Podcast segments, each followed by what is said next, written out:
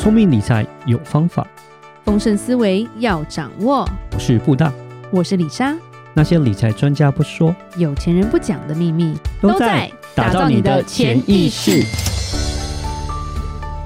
打造你的潜意识，告诉你理财专家不说那些事。大家好，我是主持人布大，我是布大人生与职场的好搭档李莎。布大是十一月二十八号的时候，有一个应该大家都会知道的一个蛮厉害的人过世了。嗯，对，今年其实蛮多。厉害的人物都是很老了啦，所以都走了啦。嗯、对，他的名字叫做 Charles Thomas Munger，翻译变成查理蒙格。对对，Charlie Munger，那就是股神巴菲特的合伙人。是。对，每年的股东会就看到查理蒙格都是坐在巴菲特旁边这样子，对，所以他们两个是亦师亦友，反正他就是一个，他比巴菲特大了，他对对对，他享年九十九岁嘛，对对对，对是。就差一点要一百岁了。嗯、然后他之前是 Berkshire 的副董事长嘛，对，首席副董事长，等于他就是在巴菲特之下而已，对对对，对他稍微讲一下。这个人其实他就是土生土长的一个美国人，嗯，但是他是很会念书的。他在密西根大学毕业之后，还去当兵，然后呢又念完了哈佛大学的法学院。他其实后来就是先当律师的，对对对，对，然后再去商学院念研究生的课程。其实是真的很厉害啊，嗯，然后后来担任房地产律师，嗯，然后到后面他觉得律师不好玩，他就去管理投资事业，嗯，然后厉害的人就是我想干嘛就干嘛，他今天想当医生，可能很快他就当医生了，对，对不对？就是反正我都考得到，我都念懂啊，就 那种感觉。我记得他有这样啊，他说他其实他的数字，就是虽然他是律师，可他的数字其实是蛮厉害的，对，所以说他变成说他从律师转行去做投资，其实也是很驾轻就熟，速度很快这样子。对，那他也有在那个 Berkshire 的一个子公司叫做魏斯可 Wesco Financial Corporation，还有当董事长嘛。嗯、他那时候波克夏有这个公司百分之八十点一的股权。嗯，对，那他掌握了非常多的很多的金融或者是钢铁公司，甚至是一些家具出租跟金融担保的一些合资企业，他掌控他们的很多金融上面的一些掌控权了。嗯，对。对，然后基本上就是波克下的第二把交椅，第一把交椅是巴菲特嘛，第二把交椅就是查理蒙格。对，所以是一个非常厉害的人物了，而且也是非常有钱的人。嗯，对，然后甚至他在有生之年的时候，他有捐了一个股票叫 Berkshire A 股嘛，嗯，就价值大概四千三百五十万美金，嗯，给 Stanford。University 就是史丹佛法学院，嗯、是那其实就是一直也在做好事，但是他们那个钱真的是我觉得用不完，当然用不完了，他们已经有钱到怎么用都用不太完了。对对对对，今天稍微要讲一下，就是他也有一些不同的人生哲学啦，嗯、然后其实也是这个人能够活到这么老，然后能够一直的来这么的厉害，其实也是有很多值得我们学习的，对对对，因为我们都会跟巴菲特爷爷学习了，对，这是师祖吗？啊，对，他的伙伴。啊、主攻什么东西不会再讲了。对，反正就是你可以讲，他们俩就一起就是经营博客下，所以你可以讲巴菲特这么厉害的人可以跟他一起合作，他本身查理蒙格也是非常厉害的人啊。对，其实他有很多想法是跟巴菲特很像的，因为他在今年不久前也才接受采访，就他就说为什么他自始至终就是住在一个老房子里面，他也没有名车，他也就是开老车。嗯，这些老白人很妙哎，就跟巴菲特一样，巴菲特那个房子当年三万美金买的，对，然后一直住在那里面这样，就算他涨 涨到一百万两百万，还是不是豪宅，他就不是豪宅啊。是。对啊，所以他们就是觉得说，他们身边的一些有钱人，或者他们看过以前都是买更大的，或者直接买地自己盖一个豪宅。但是他们两个人就是一个，我没有要啊，对，够用就好这样。对，然后还有一些概念，其实很，我觉得我们如果有孩子，或者是你是有钱人的话，可以稍微的了解一下他的一些想法，我觉得是蛮厉害的。嗯，其实蒙格他有两个老婆，他娶过两个老婆，嗯，然后他一共有八个小孩。对，但其第一任妻子帮他生了三个小孩，但是有一个儿子在九岁的时候夭折，嗯、就是癌症过世这样子。但他两个妻子都叫 Nancy，所以还蛮妙的。啊、这么刚好，不会叫错。这个好，不要这样子。是，对，就是如果你敢女朋友的名字在你身上刺青的话，你以后只能交这个名字的女朋友。对，是，对。那第二个太太有帮他生四个小孩了，嗯、然后那第二个太太之前有两个小孩啊。对，就美国这个很正常，就是他们对于他们都会再婚继女那种，对，就是有点复杂。嗯，对，李莎曾经被搞到很混乱，我真的不知道谁生了谁，因为外国人老外他们就是这是我老公，这是我老婆，那他是我孩子的爹，他是我爸，然后我就开始放空了，对，嗯，对，然后这些兄弟姐妹我也搞不清楚了，就这样子，因为可能这个人的大女儿已经结婚有小孩，然后这个妈妈还在生小孩。所以这些小孩都一样大，对、嗯、我觉得还蛮可怕。那他有说为什么他不想要过豪奢的生活？嗯，他说豪奢的生活对我的小孩一点好处都没有。只会单单的宠坏小孩而已。嗯，那他这个理念跟巴菲特是几乎一样的。嗯，他们是在三十几岁就已经领悟了。嗯，就是他们死后不要留遗产给小孩，九十九以上的财富捐给慈善机构。嗯，对，因为他说我留下了一笔令人不安的钱，我只会毁了我小孩的一生。他们真的是美国这些富豪，真的很厉害，都是裸捐的。他赚了这一辈子大部分人都赚不到的钱。对，然后但是他们走的时候又可以这么潇洒的直接回馈社会，把他们都捐出去，那只留个子孙，他只有一趴这样子，剩下九十九趴全部都给公共事业啊，这些慈善机构，真的是很不简单。对，真的真的蛮厉害的。我们之前讲那个免税商店的那个老板也是嘛，嗯、第一第一个活着就捐的那就他、啊。嗯，对，一般是说我死后，对不对？对。但是就比较少会看到像亚洲那种，哎，一个有钱人死了，那小孩开始对簿公堂啊，对对。突然又出现了第三房、第四房、第五房，谁神经病？对，就是这个东西就是吵不完嘛。因为你会想说啊，他过那么苦，是不是都想要留给小孩啊？嗯，在亚洲有可能发生，在美国我觉得很少。对，小孩他嘎屁事这种感觉，我 老子过好就好了。嗯，对，而且重点是他们还不是那种很奢华的人了。嗯。对，那其实他真的是一个，我觉得我们很多地方是能够学习的。对，那他最后过世的时候，他是在加州的一家医院中安详去世。嗯，对，其实差离一百岁只差一个月。哦，对，差一点点了。嗯、对，然后因为他一直有在捐款，不同的捐款，所以他现在在身价初估就二十六亿美金了。啊，对。Okay. 给我二十六亿台币就可以。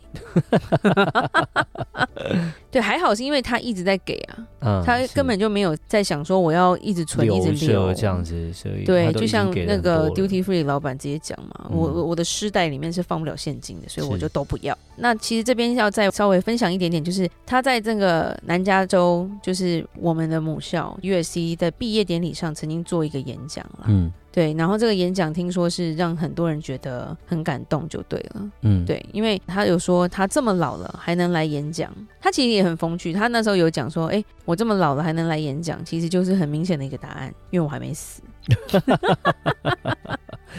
对，我觉得他其实很很可爱，就是他讲很多，我觉得激励人的。譬如说中间还有讲一句话，因为南加大其实很多亚洲人的面孔嘛，嗯，他其实是一些蛮会念书的人，对。然后他有说他是很崇拜中国文化里面的孔子。哦，Confucius，对，他很喜欢孔子关于孝道的思想，是对，然后他也说这个是应该要传承、要教育的，因为他说在美国的亚洲人有时候会忘记了这个根本的东西。这个老外在跟这些 A B C 讲这个东西，其实也蛮厉害的耶。嗯，对，然后他有几个重点，李莎来分享一下。他说要得到你想要的某样东西，最可靠的办法是让你自己配得上它。要想要得到，你要让你自己能够配得上这个东西。嗯，对，不要说你迎来。的不只是钱跟名誉而已，其实，在这些东西里面，你还需要赢得尊重，嗯，跟尊敬啦，跟信任。因为他说，很多人一下子可能赚很多钱，钱其实你要赚，什么方法都有，嗯，你看你取用什么样的道理嘛，方法嘛。很多人赚钱，你是瞧不起他的，嗯，譬如说诈骗集团。嗯，有可能说我尊重你，你实在太好了，对，嗯、好会赚钱，你真的是榜样，不是啊？其实就是像，就是君子爱财，取之有道嘛。是，对。然后他就说，你会发现很多流氓或者是很多坏人，他死掉的时候，他其实很有名啊，嗯，因为恶名昭彰嘛，而且他很有钱呐、啊，可是所有人都觉得他死有余辜啊，嗯，没有人会觉得说啊，他好有钱，好可惜哦，是不是？然后甚至是那种人的丧礼去的人，心中都是庆祝他终于死，耶、yeah, 对，是对，所以就是。说蛮糟糕，你以后人家怎么想你，其实跟你赚多少钱没有那么大的重要性，嗯、而是说人家对你有没有这样的一个尊重了。对对，然后再来，他也有讲说，正确给予爱的时候，他正确给予的爱应该以仰慕为基础了。嗯，对，因为他说这个世界有太多病态的爱了，那是一种病。对，然后他说这种病是要希望是能够把它治好的。嗯，对，然后第三，他鼓励所有毕业的学生，他说获得智慧是一种道德责任，所以他说这个就会。让大家想起他的偶像是孔子，他的偶像是孔子。里莎背《论语》背到要死掉嘞，无法想象，有点生气。对，居然他会推崇那个中国文化这样子。他是推崇这样的一个思想文化吧？嗯，对。是。然后他就是说，当你在这十年中赚到很多钱的方法，在下一个十年不一定那么管用。嗯、对，所以其实你要不停的学习。是。你要有智慧的去应用，而不是一个道理走一百年。他说没有办法，嗯、因为这不是这样子赚钱的。对，嗯、然后他就有说，人要过得越来越好，通常是愿意学习的人，嗯、而不是最聪明的，也不是最努力的。而是他们是愿意学习的，因为有些人就是我就一直做，一直做，一直做。但是你其实你没有加强自己的能力跟智慧的话，嗯，你就是停在那里啊。是，你跟一台机器一样啊。对，那最聪明的常常会比较懒嘛，所以他就说，哎，我每天多走一步，就是我多学习一点，其实加起来我就是比大家学习非常多。嗯，对。然后他说，同样的道理，就是学习的方法，学习要有方法，你才会进步了。他这个演讲其实讲得非常非常的长，然后他也有讲说，他很幸运的是。他在念法律之前，他就已经掌握了学习的方法。嗯，对，我觉得他是一个很聪明的人，聪明又谦卑啦。嗯，对。那那其实你如果你去看他的照片，其实他长得蛮可爱的。我觉得他老的时候的照片，他就是坐在那个巴菲特旁边呢、啊。就就是不是一个让人讨厌的糟老头啊。嗯，你知道有些就是会让你觉得很欠揍。他就感觉就是和蔼和蔼的感觉、啊，因为有些会面露凶光那种感觉，嗯，对，或者是就是痴呆的，对啊。然后他说，对他而言啦，从每个学科吸取他所需要的知识，让他变成他思维习惯的一部分，并不是一件很难的事情。他就说，譬如说你今天在学习钢琴，你钢琴不是每天一直听啊。你是每天一直练习啊？是，你不练习就不会弹得好。所以他说，实践科学是很重要的。嗯，要做，对，要做，然后让它变得有趣，让它变得有建设性，这就会让它变后来变得越来越富有。他、嗯、就是有点在告诉大家，因为我觉得他在讲的是一个毕业典礼的致辞嘛。嗯，针对的是一些社会的新鲜人。是，那 USC 是个私立学校，然后其实也不好进去，所以出来的孩子也有一些。智商也不会太差啦，嗯，对，所以他就他就是在鼓励他们说要用什么样的正确的学习去面对未来的挑战啦。然后他有讲很多人生的大道理就对了，就是譬如说他有一些他自己的社会的经验，他有说为了面子的问题啊，你不要让很多事情让一些有身份地位的人当场打他的脸啦。如果你是对的，没错，但是你的方法如果用错的话，这种人。是会有非常强大的报复心理的，是你反而把自己弄到了一个非常难看的地位，嗯，地步就对了。那就算你是对的，你可能也会被他干掉那种感觉。然后其实他人生啊活了九十九年，我们听众应该没有比他老的了。应该没有，应该没有，应该应该了。我希望有了，但是应该没有。所以我觉得他的人生智慧，大家可以上网去查，就是说他在那个南加大毕业典礼所讲的这一段话。因为其实你看完可能要花二十分钟吧。嗯，对，那他讲的非常的长。然后我觉得其实里面人生的道理是非常非常的多，而且是他自己人活出来的就对了啦。然后他有说，你的头脑绝对不要有嫉妒、憎恨跟仇恨。还有自怜这四个思考模式，因为他说这是一个灾难性的思想方式。嗯，对，他说这些东西都会把一个人搞得非常的惨，就对了。是，对，然后所以自己一定要挣脱出那这四种这样子。然后呢，嗯、你如果要说服别人的话，绝对不是诉诸理性，而是要诉诸利益。嗯、对，就是站在别人的立场想，而不是一味的讲道理。我们以前父母跟我们讲道理，我们都没在听啊。因为这对我有什么帮助？嗯，总心中会有这种叛逆的想法啦。对，所以很很多很多的想法在这里面，理查就不赘述了。那主要是要告诉大家说，他是一个真的是非常非常厉害的人了。那你看完这个演讲，他的演讲中，他就总结，他就讲一句话：“我的剑传给能挥舞它的人。”这个真的是一个我们会有这样的感受了。嗯，对。所以这样的人，我觉得这世界越来越少。我也不要讲，江山代有人才出。你看现在我们有新的那个马斯克，对不对？外星人出现，我觉得那个不一样。